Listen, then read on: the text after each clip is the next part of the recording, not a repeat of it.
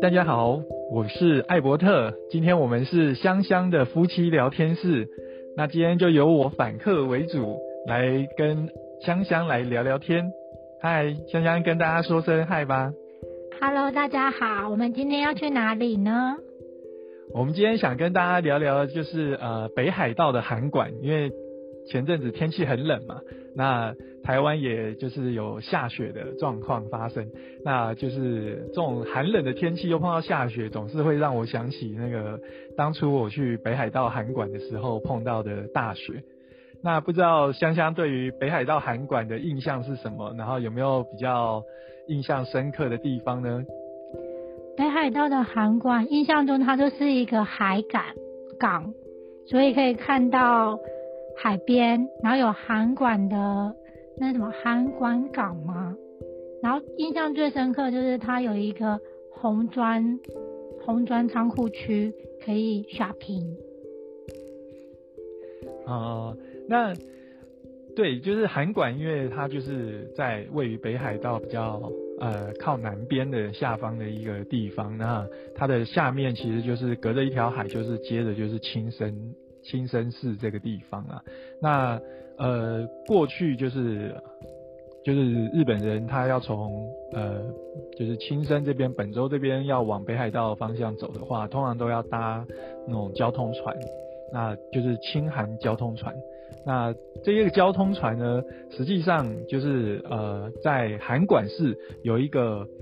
就是这种清韩交通船的博物馆，它是很特别的。那香香还有印象这个博物馆吗？有啊，我记得，因为去的时候那一天刚好是我那一年的生日，所以那一天我记得我还有盖了一个纪念章，所以那艘船的名字我还记得叫做魔州号啊，不对，叫做魔州丸。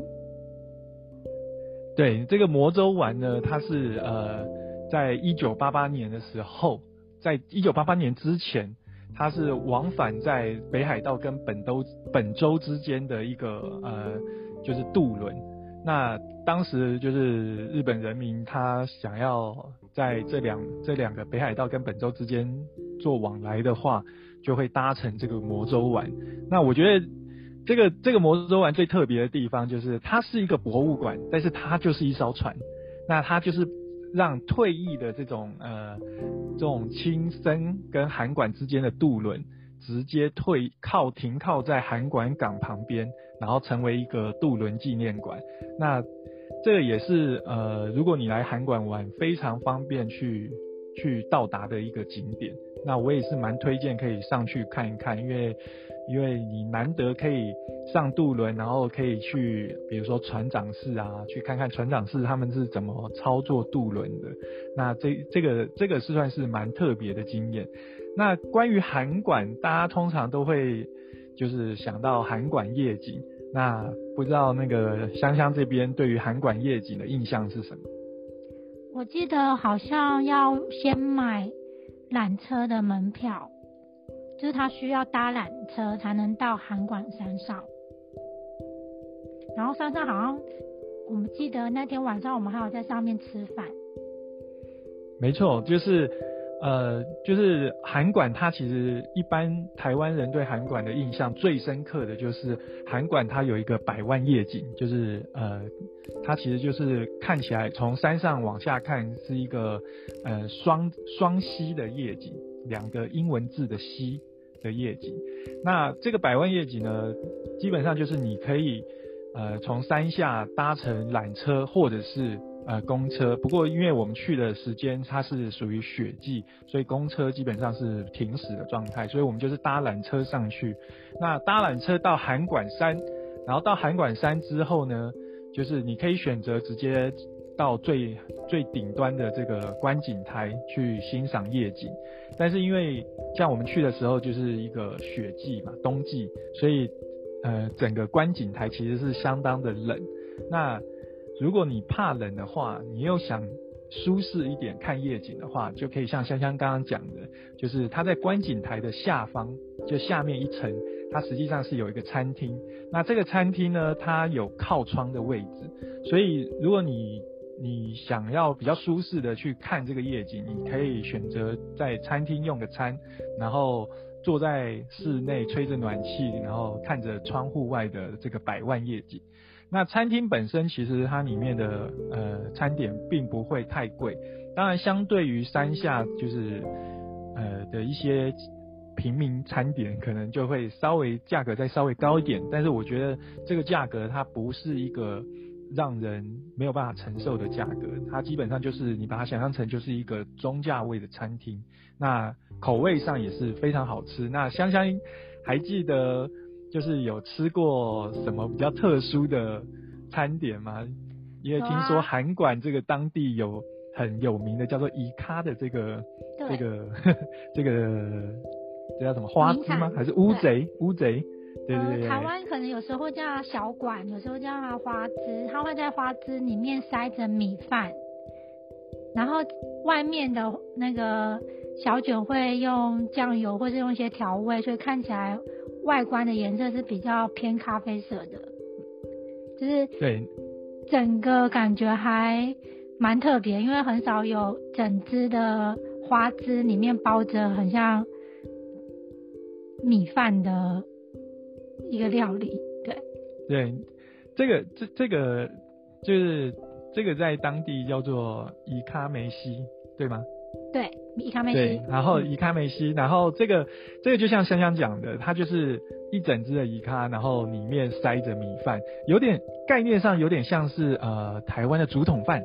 只是它台湾是用竹筒去包着米饭，但是它是用这个小管里面塞着这个米饭，然后拿去煮，然后有点有点像是用呃卤汁去卤出来的，所以它实际上它的米饭有点像是。油饭的那种感觉，所以吃起来口味上是非常的、非常的浓郁，蛮入味的。对对对，外面是脆脆的那种小管嘛，然后里面就是就是入味软嫩软嫩的这个这个饭，然后吃起来算是我我个人是很喜欢啊，因为因为吃起来也有饱足感，然后也是当地的一个名产这样子。那听说那个在韩馆这边有一间，如果你在韩馆想找麦当劳吃，就是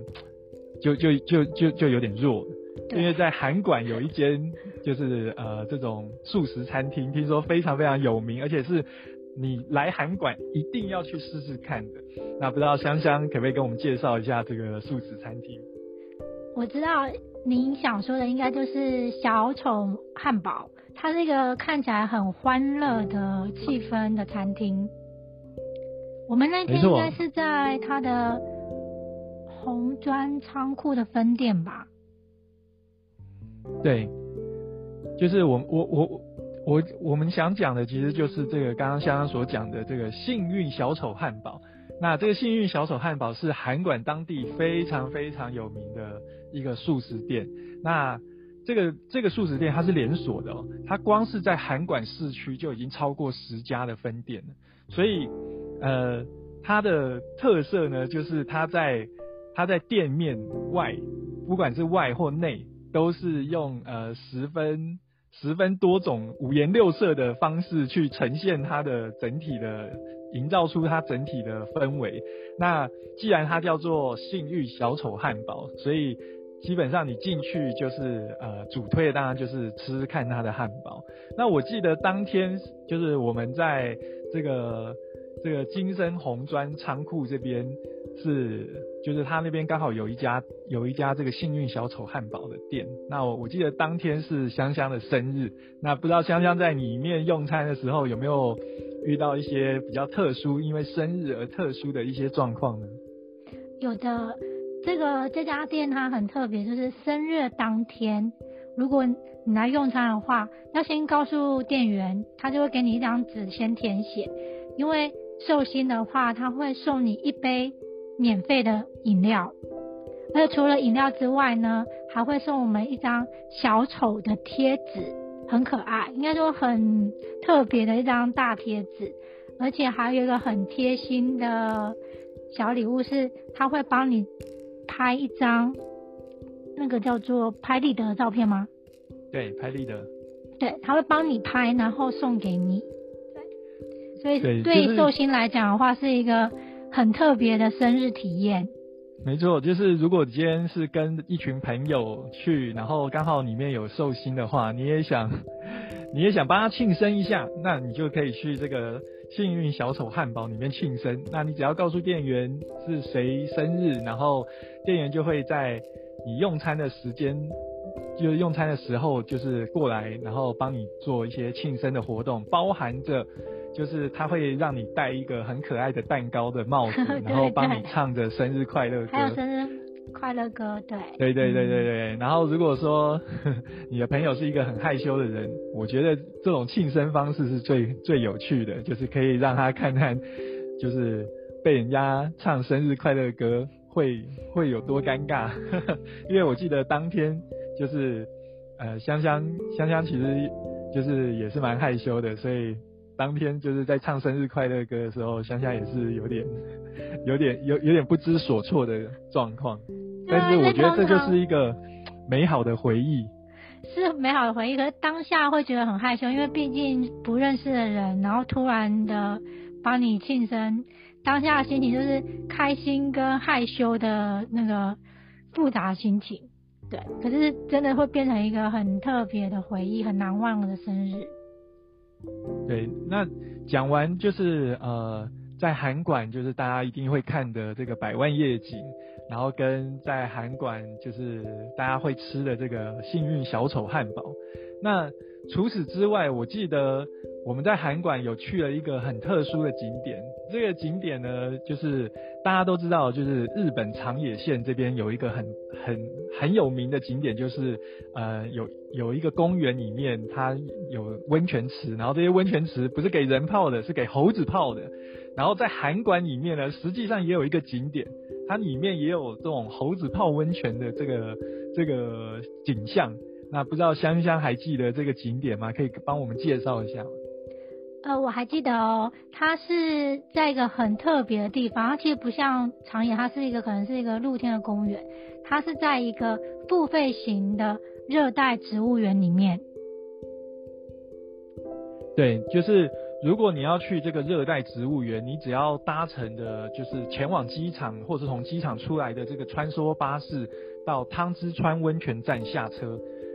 然后这个温从温泉站这边下车之后，大概步行三到五分钟就可以到热带植物园。它是一个热带植物园，然后它在呃，就是你进去这个热带植物园之后，在它的户外区就会有一个温泉池，然后你就可以看到有一群猴子在那边泡温泉。而且那些猴子都是日本的猴子。没错，就是那边的猴子，就是呃。就是可能也是因为泡温泉嘛，身体强壮，然后渐渐的就是繁衍开来，然后就是你你会你会发现，就是呃猴子泡温泉是一件，看看看他们这样泡温泉，感觉他们就是就是过得非常的非常的爽，然后天气这么冷，泡在温泉里面，然后每只猴子脸都红彤彤的，然后非常可爱，非然后也是很有趣的一个一个景象这样。对，因为猴子有大只的小只的，有些很像是一家人，所以就是会看到他们可能是爸爸妈妈跟小朋友互动，所以这个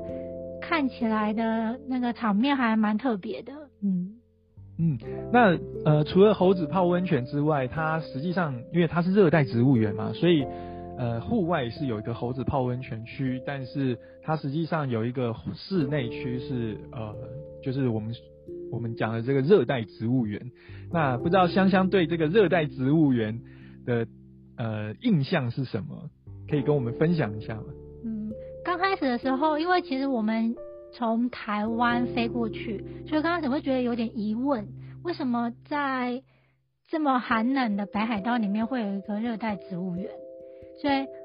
进去的时候才发现，哇，里面热带植物的种类很多，而且还看得到仙人掌。我觉得这是一个，呃，生长在我们在生长在温寒带哎温热带地区很难想象的，因为其实北海道它算是温带地区，所以它其实平常是看不到这些热带的植物，更别说是可以看到仙人掌。对，所以我就觉得或许对我们外国人去看它没有那么深刻的感受，可是对当地人来说，这个地方应该是一个嗯，算是教育娱乐的地方吗？我觉得是这样子。就是对我来讲的话，我我觉得这个热带植物植物园，我的呃最深刻的印象就是进去的时候超级热，因为它里面呢，呃，我我们当时在呃室外的话，大概只有零下，大概零度上下左右，然后但是进到室内呢，它有三十三十一度到三十二度左右，所以你你想想看，你在零度的时候，你当然是穿的嗯。非常的保暖嘛，然后你一旦进到这个热带植物园之后，你就会发现哇，真的是好热啊！然后就像香香讲的，在这么寒冷的这个北海道地区，然后你可以看到仙人掌这种热带的植物，我觉得这个对当地人来讲，或许也是一个蛮蛮有趣的一个。一个一个蛮蛮值得带小朋友去的一个地方，然后就是除了体验一下热带热带植物到底长什么样子之外，也是一种嗯蛮具教育意义的一个场所。那这个热带植物园，呃，我我基本上是很推荐，因为它第一个它就是交通很方便，你搭个穿梭巴士，然后到。到到站之后，大概走三到五分钟就到了。除此之外，它的门票其实也很相，也也不算贵。它的呃，因为我们是好几年前去的，所以它当时它大人的门票大概是三百块日币。那你如果是小学生、中学生的话，就是一百块日币。所以呃，对于一些景点来说，它相对是非常 CP 值非常高的一个地方。那我个人是还蛮推荐这个地方的。我想补充一点，就是因为这个猴子泡温泉的这一个活动嘛，它其实是有那个月份的限制，就是它其实是在冬天才有的。所以如果你来这边是为了看猴子泡温泉的话，可能要先查询一下它这个月是不是，就通常应该是我记得是十十二月到隔年的二三月嘛，就是比较寒冷的时间点才才看得到。猴子泡温泉的，所以要先查询一下一下时间，不才不会到那边看不到猴子泡温泉。嗯嗯嗯，好，那除了猴子泡温泉之外，呃呃，可可能因为我我我本人是很喜欢那个日本的那种古城的，所以我有针对日本古城有稍微做了一下研究，然后。呃，在函馆地区，它有一个呃日本一百名城之一的一个一个古城，然后叫做武林锅。那不知道香香对于武林锅的印象会是什么？呃，我印象中，其实我觉得比较有比较大的印象是我们登上了武林锅塔，然后看了整个武林锅的全貌的时候，才发现哇，这个真的是有。武林的感觉，因为它是一个星星的形状。可是当我们进去的时候，我们对于这个城是一个武林的形状没有什么感觉。可是登上那个塔之后，会有很大的感动。哦，原来这个塔这么特别。嗯，就是呃。武林锅就像刚刚讲的，它它的呃，它虽然是一个古城，但是它的造型其实是非常特别的，因为它是一个呃五五边形的一个一个城墙。那在其实，在全世界这种呃五边形的城墙的这种城城堡，其实数量上是不多的。然后，如果你又是一个很爱日本战国时代的这些历史的人，你会发现其实。在战日本的战国时代的历史，它并没有写到北海道这个地区，因为当时北海道，因为战国历战国历史其实主要还是以呃本州啊、四国啊、九州这这些地区为主，那北海道当时并不算是在里面的主要主要区域，那所以在北海道的日本古就是日本一百名城里面，其实只有被列入三座城。而函馆里面的这个武林锅就是其中一座，那这个武林锅就真的你你可以看到整个北海道只有三个城被列为一百名城，那其中有一座在函馆，那当然这个五林锅就是你来函馆，我们非常推荐你去的一个一个地方。那你如果要去五林锅，你就是搭着函馆市电到五林锅公园前站下车，然后大概走十分钟左右就可以到五林锅。那刚才我们有介我们有介绍，就是来函馆要吃这个幸运小丑汉堡嘛。那如果你没有时间，哎，一下又要吃汉堡，一下又要去这种跑这种景点，你没有时间，那我们就推荐你直接前往武林锅，因为在在武林锅的那个景观塔旁边呢，就有一就有一间那个幸运小丑汉堡，所以你可以你可以先去吃个汉堡，再去看看再去看看武林锅，然后再上塔去看个夜景，那都是一个蛮顺的一个行程。那这个武林锅比较特别的地方就是。它实际上是呃日本江户时代末期由江户幕府在宜虾地区，就是我们现在所谓的这个函馆市这个郊外建建造的一个新型的要塞。那在里面其实有发生过，就是明治新政府跟旧幕府政府的最后一战，叫做香馆战争。那这个香馆战争，呃，大家如果有兴趣，就可以去看看一下历史。那或者是你去这个呃。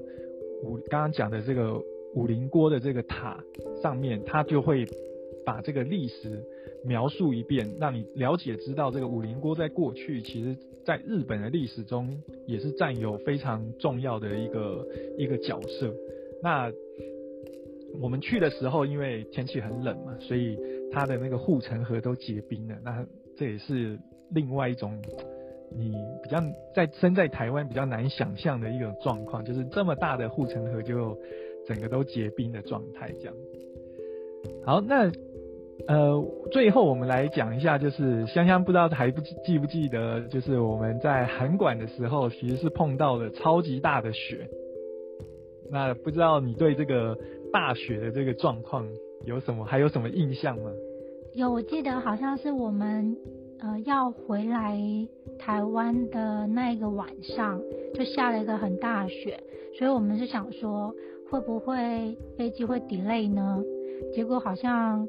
当天晚上八点多吧，我们还在那个函馆山用餐的时候，就发现就是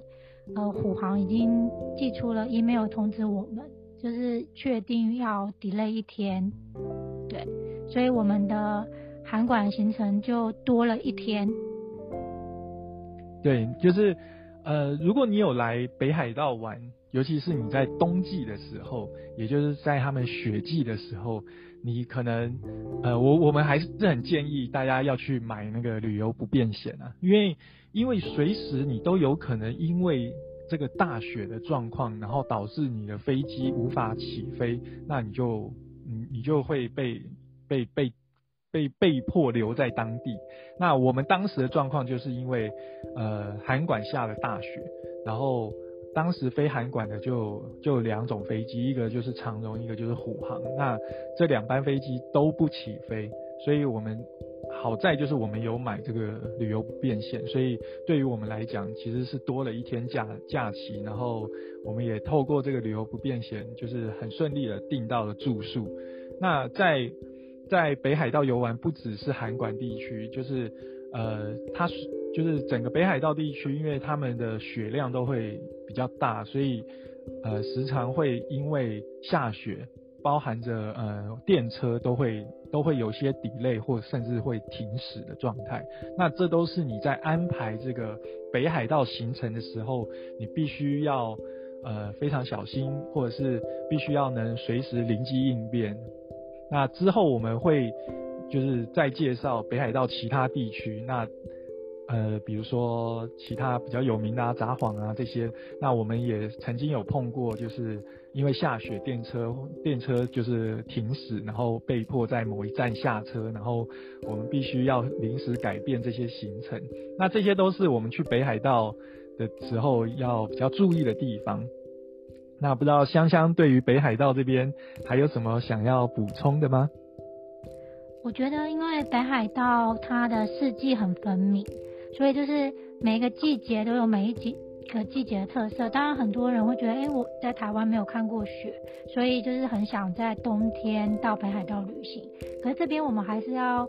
呃提醒大家一下，因为其实对于雪很多的地方的人来说，其实下雪其实有时候是蛮危险的，尤其是下大雪的时候。所以其实大家如果来旅行的时候，有时候会太开心了，而